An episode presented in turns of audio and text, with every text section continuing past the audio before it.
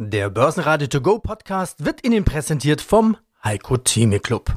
Werden Sie Mitglied im Heiko Theme Club. heiko-theme.de Börsenradio Network AG. Das Vorstandsinterview. Mein Name ist Markus Thomas. Ich bin Gründer und Inhaber von Xenix. Wir sind ein Ratinghaus, das sich auf die qualitative Bewertung von ETFs spezialisiert hat. Wir sitzen in Berlin und freuen uns heute hier zusammen mit Getex die ETF Awards 2024 zu vergeben. Also ein Berliner kommt nach München sozusagen zu Getex hier im Gebäude der Bayerischen Börse oder der Münchner Börse. Gehen wir mal einen Schritt zurück. Sie sind ja auch der Gründer von Xenix oder der Mitgründer, ich weiß nicht, wie ich es korrekt sagen soll.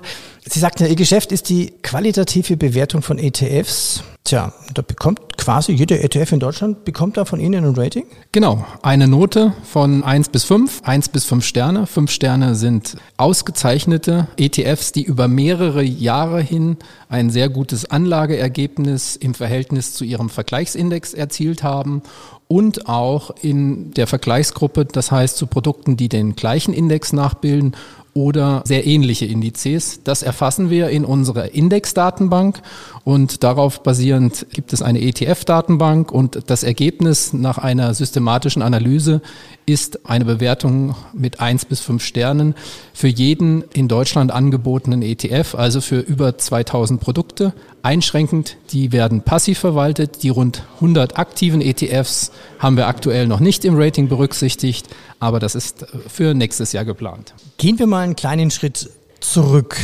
Sie als Gründer, Xenix, X-E-N-I-X. Was bedeutet dieser Name? Das ist eine gute Frage, Herr Heinrich. Das ist ein Kunstname. Wir haben uns sehr lange Gedanken gemacht, welchen Namen wir unserem Geschäft geben können. Und wir wollten auf jeden Fall die Verbindung herstellen zu Indizes. Das ist sozusagen das erste X. Und zur Börse, zur Exchange. Das heißt, deshalb sind wir letztendlich bei dem Kunstnamen Xenix gelandet. Und das ist uns sehr wichtig, weil wir beginnen mit der Indexanalyse und schließen die Analyse mit der Börsentransparenz oder mit dem Börsenhandel ab. Und das unterscheidet uns von fast allen Bewertungsagenturen, die lediglich auf die historische Performance von Produkten schauen und nicht den Prospekt lesen und nicht Index und Börsenhandel berücksichtigen. Ja, da komme ich gleich nochmal drauf zu sprechen. Was ich von Ihnen merke, ist so eine richtige Leidenschaft für ETFs. Wo kommt denn die her?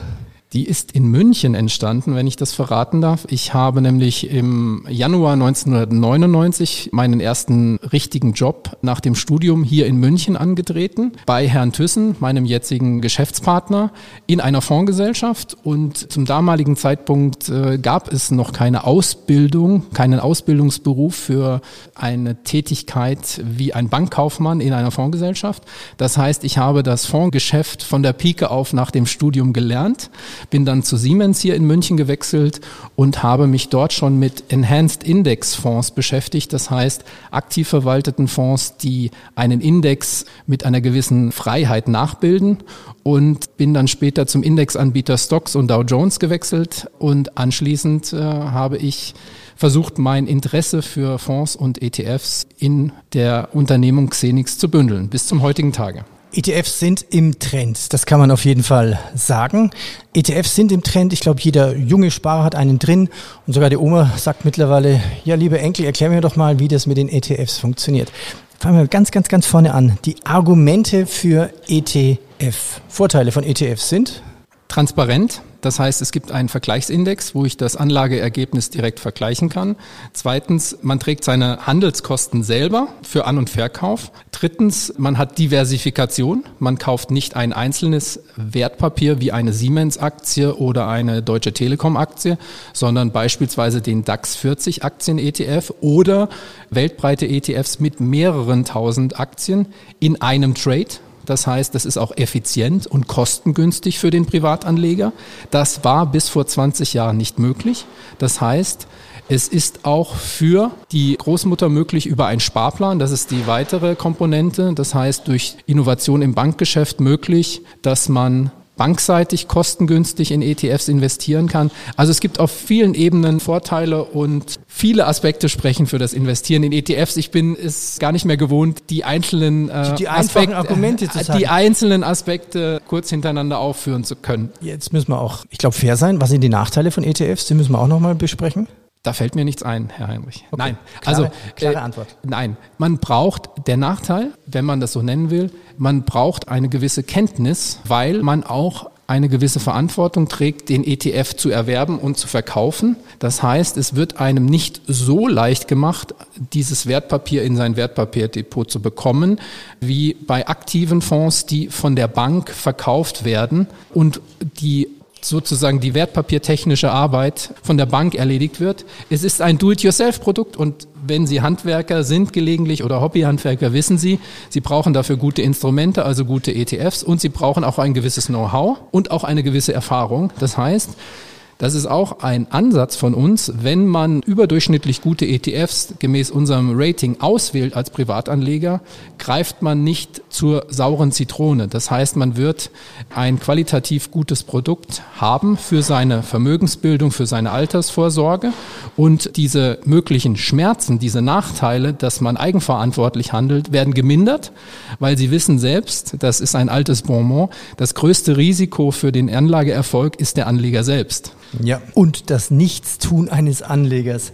Sprechen wir über den ETF-Markt. Wie groß ist der denn? Und stimmt es wirklich, dass Deutschland da führend ist in diesem Markt? Das ist absolut richtig. Von der Anzahl der Produkte, die an der Börse gehandelt werden, ist Deutschland führend mit über 2000 Produkten. In den weiteren großen europäischen Börsen wie in London, Zürich und Mailand werden meist nur zwischen 1500 und 1800 Produkte gehandelt. Zum anderen ist das in Deutschland angelegte Volumen aufgrund verschiedener Statistiken, die es gibt aus dem Bankenbereich und von den Lobbying-Verbänden, das heißt beispielsweise auch vom BVI oder anderen Organisationen, dass das meiste Geld in Europa von deutschen Anlegern in ETFs angelegt wird, von privaten und von institutionellen. Das muss man immer berücksichtigen. Es ist also ein so qualitativ gutes Produkt, das auch Profis es nutzen und nicht nur Privatanleger. Und das ist ein, ein, auch ein großer Vorteil von, von ETFs. Und zum Dritten, in Deutschland gibt es die größte Spargemeinde für ETFs, das heißt die größte Anzahl von ETF-Privatanlegern, die mit einem monatlichen Sparplan regelmäßig selbst verantwortlich für die Altersvorsorge oder für den Vermögensaufbau sparen in ETFs.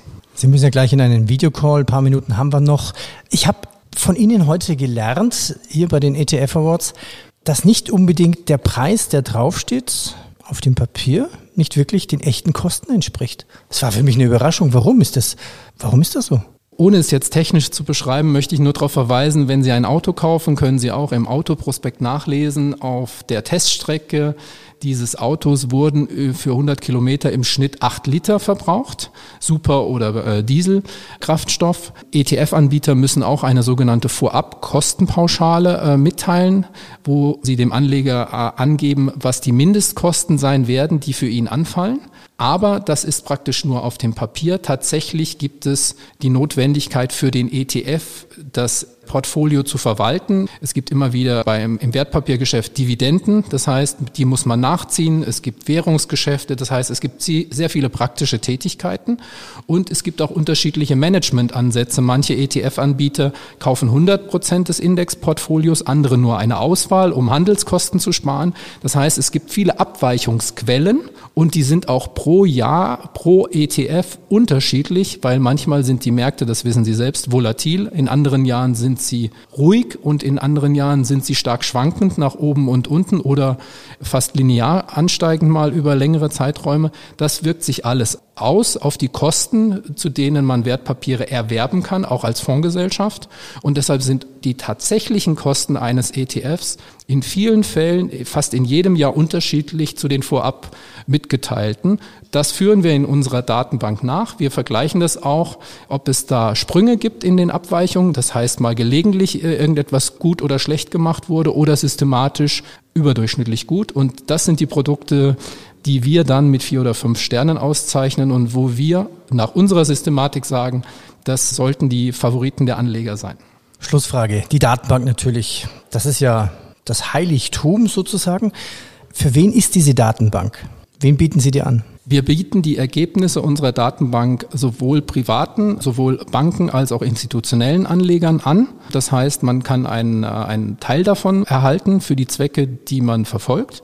Beispielsweise können wir auch helfen, ein Musterportfolio zusammenzustellen, das man als Vergleichsmaßstab für sein schon bestehendes Portfolio nimmt oder für ein neues, wenn man beispielsweise einen Bonus erhalten hat in seinem Geschäft, einen guten Jahresabschluss hatte als Selbstständiger oder eine Erbschaft hatte oder ein Haus verkauft hat. Das heißt, in Fällen, wo plötzlich Anlagebedarf besteht und man systematisch vorgehen will, weil man als beispielsweise privater und auch trotzdem erfolgreicher Anleger festgestellt hat, dass das tatsächliche Anlegen mit den einfachen und relativ günstigen ETFs doch in vielen Fällen schwieriger ist, als man sich das vorab ausgemalt hatte. Herr Dr. Thomas, danke Ihnen.